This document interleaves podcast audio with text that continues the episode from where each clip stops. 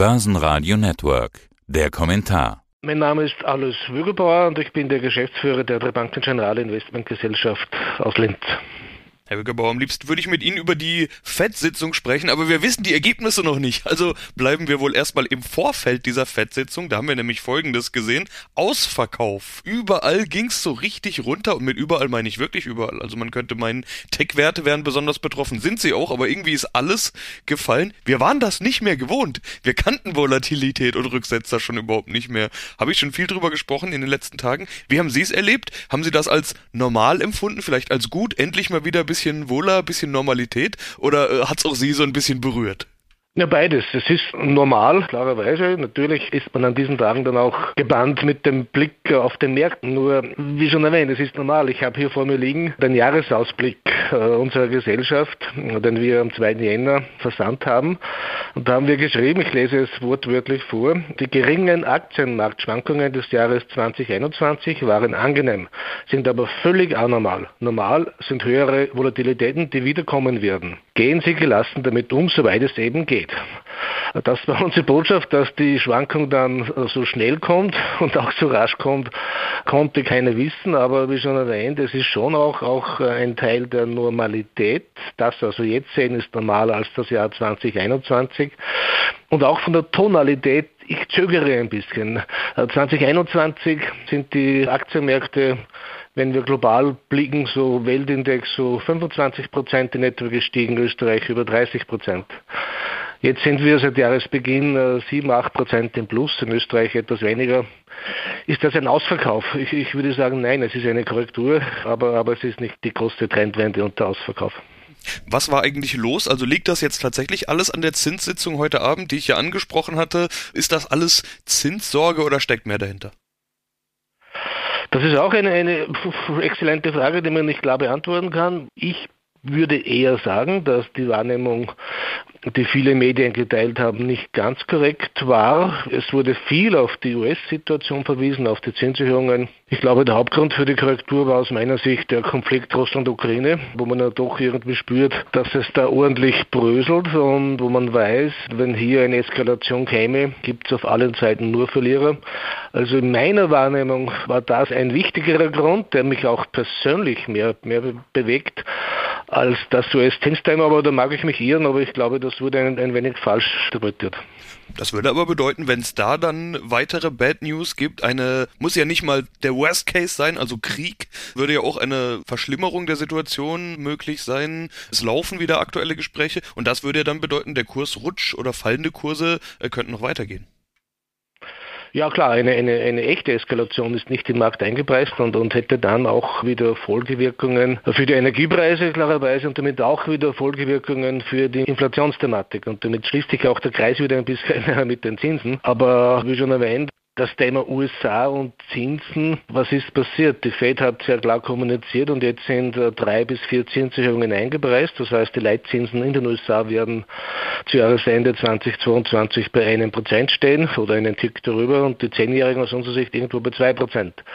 Das der Grund ist für eine Aktienmarktbewegung dieser Dimension sei dahingestellt, aber es ist halt der Übergang von dieser sehr lockeren Geldpolitik in eine nicht lockere Geldpolitik oder nicht mehr so lockere in den USA und dieser Übergang ist halt momentan schmerzvoll und holprig.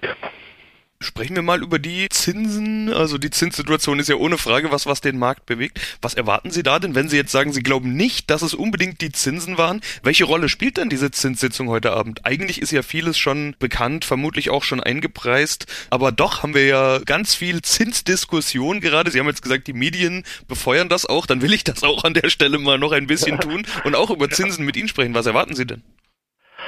Ich, erwarte einfach eine Bestätigung von dem, was bereits da ist. Also es würde mich überraschen, wenn wir heute etwas substanziell Neues erfahren. Ausschließen kann man es nicht. Man muss in beide Richtungen denken. Es, es wird dann bei diesen Sitzungen, das kennen wir ja seit vielen Jahren, jedes Wort und jeder Nebensatz wird ja interpretiert und, und jeder Hinweis wird, wird, wird quasi als neue Botschaft bewertet. Offen ist ähm, die Frage der ersten Zinserhöhungen. Da hat es eigentlich geheißen, wahrscheinlich so Juni. Jetzt schließt man auch den März nicht aus. Also das wäre ein Thema. Dann ist auch die Frage, eben bleibt es bei drei, wären es vielleicht vier und natürlich auch die Frage, wie man das Inflations Thema und die Nachhaltigkeit der Inflation auch in Worten dann beschreibt und darauf wird der Markt achten. Aber es mag jetzt vielleicht eine, eine nicht zu erwartende Antwort meinerseits sein. Ich würde mich hier nicht festlegen. Eine deutliche Reaktion in beide Richtungen ist möglich. So nüchtern muss man das einfach sehen.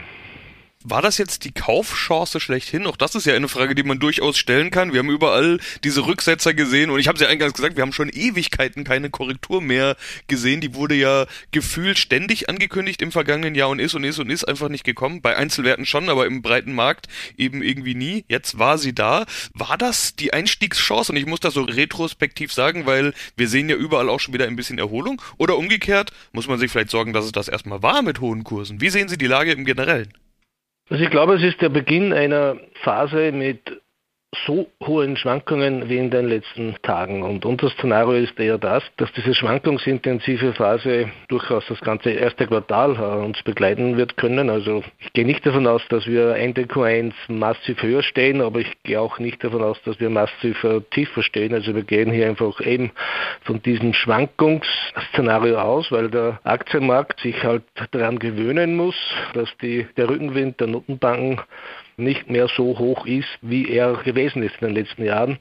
Wenn man die Geschichte bemüht, so, soweit das geht bei Finanzmärkten, auch hier mit aller Vorsicht, aber wenn man die Geschichte bemüht, dann lernt uns die Geschichte, dass der US-Aktienmarkt in dem Jahr oder in den sechs Monaten nach der ersten Zinserhöhung in der Regel mit einem Plus abgeschlossen hat, weil diese Zinserhöhung ja auch ein Zeichen ist, dass die Wirtschaft gut läuft, dass die Unternehmensgewinne gut sind und so weiter. Und daher sollte man auch historisch betrachtet daraus jetzt nicht ableiten, dass wir jetzt vor einem Bärenmarkt stehen tauchen wir mal ein bisschen genauer ein und gehen weg vom Markt als Gesamtes. Man kann ja durchaus jetzt wieder unterscheiden zwischen Value oder Growth, beziehungsweise ich will es mal Tech-Werte oder eher Zyklika oder defensive Werte nennen. Tech-Werte, die sind ja deutlich günstiger geworden und äh, das waren ja die Stars der letzten Jahre. Mhm. Ist das eine Kaufgelegenheit oder lieber Finger weg jetzt erstmal in dem aktuellen Umfeld? Also auch hier, um ehrlich zu sein, die Dimension dieser Korrektur hat uns auch überrascht, hätten wir so nicht erwartet. Und, und was uns überrascht hat, es gibt ja diese beiden Gruppen. Es gibt ja viele Tech-Titel, die keine Gewinne machen, die letztendlich Kapital verbrennen, die halt äh, ein tolles Produkt haben, aber, aber letztendlich nicht unbedingt jetzt ein Investment sind im Sinne, wo ich sage, ich kaufe hier Gewinnqualität und Bilanzqualität. Das die korrigieren ist ja alles gut. Tut der Markt ja durchaus auch gut. Aber was uns schon überrascht hat, dass dann auch so Titel wie PayPal massiv vom Höchststand weg sind, 40 Prozent oder mehr. Nvidia, also auch, auch wirklich bewährte tolle, gewinnträchtige Geschäftsmodelle, dass auch die so unter Druck kommen, hat uns in der Dimension überrascht. Hier gibt es auch viele dann viele Effekte, natürlich viele große Kapitalflüsse, äh, wo dann auch einfach Gelder abgezogen werden und so weiter. Dort kann man schon hinschauen. Ich würde nicht jetzt sofort hier alles sofort wieder zurückkaufen, aber ich glaube schon, dass das bei diesen Titeln eben irgendwo im Boden erreicht sein wird. Aber bin ich wieder bei meiner Aussage vor wenigen Minuten. Auch hier glauben wir eher an eine Bodenbildung, die eigentlich Quartal dauert und nicht quasi an die Kaufschaus, die gestern oder vorgestern quasi gewesen wäre. Wie ist es mit den ja, ich will jetzt gar nicht so sehr unterscheiden zu Value, sondern eher mal sogar spezifisch auf die Zykliker schauen. Wir warten ja alle auf diese Post-Corona-Wirtschaftserholung. Corona ist ja so ein Thema, über das wir jetzt noch gar nicht so intensiv gesprochen haben. Man erwartet ja gängigerweise, dass das Ende der Pandemie bald oder näher sein könnte, als wir es vielleicht noch vor ein paar Monaten gedacht hätten, so will ich es vielleicht mal formulieren. Da ja. könnte ja dann doch dieser Post-Corona-Boom kommen und diese Zykliker, die im vergangenen Jahr dann unter Lieferkettenproblemen, Chipmangel und so weiter gelitten haben, das könnte sich ja dann alles auflösen und dann wäre ja ein richtiger Post-Corona-Boom zu sehen. Also sind Zyklika jetzt gerade äh, besonders attraktiv aus Ihrer Sicht?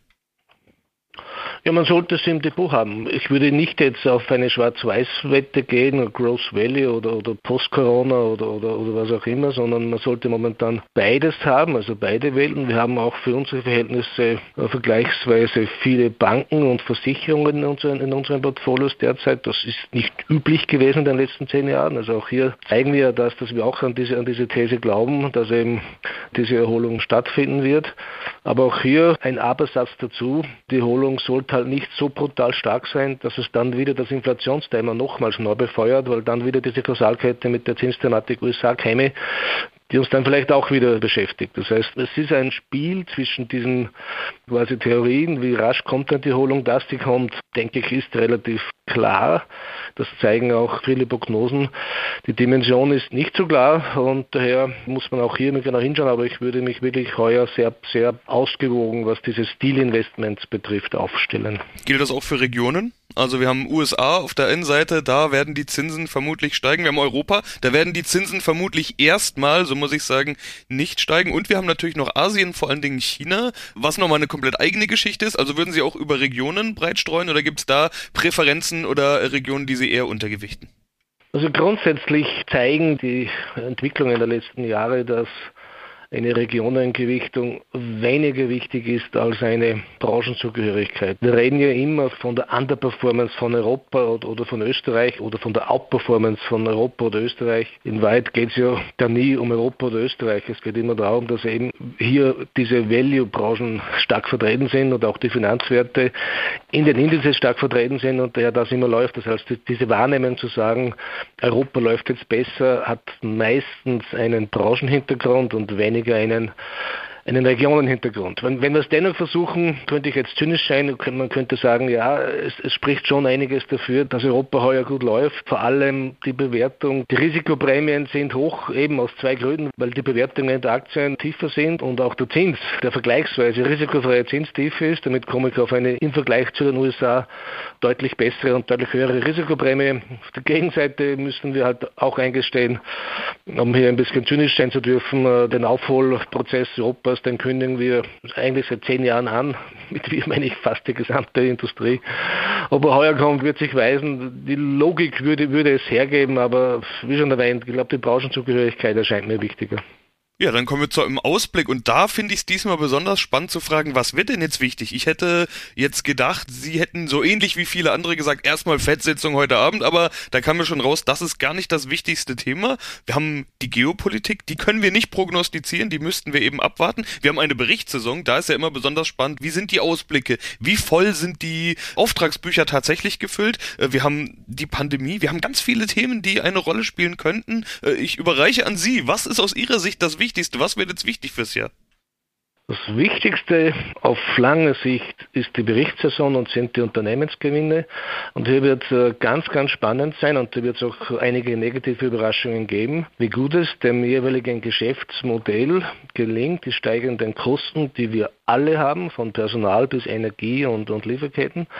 Also wie gut gelingt es denn, diese steigenden Inputkosten aufgrund steigender Margen und Endverbraucherprodukte weiterzugeben? Das wird vielen gut gelingen, das wird manchen nicht gelingen und dementsprechend wird auch die Reaktion sein. Aber das Thema ist, ist auf, auf Sicht das aus meiner Sicht wesentlichere, denn wenn man sich löst von diesen Tagesthemen, zu sagen, dass es ein, ein dramatischer Unterschied ist, ob die US-Leitzinsen zu Jahresende bei 1 oder 1,25 Prozent liegen und, und ich aus dieser Aussage, die uns beschäftigt, dann ableiten möchte, dass jetzt der Markt super billig oder super teuer ist, das erschließt sich mir nicht ganz. Also auf lange Sicht sind die Unternehmensgewinne der wesentliche Treiber und kurzfristig würde ich sagen, ist die Geopolitik für mich zumindest wichtiger als die heutige FED-Sitzung. Aber soweit vielen Dank für diesen Überblick. Gerne. Börsenradio Network. Der Kommentar.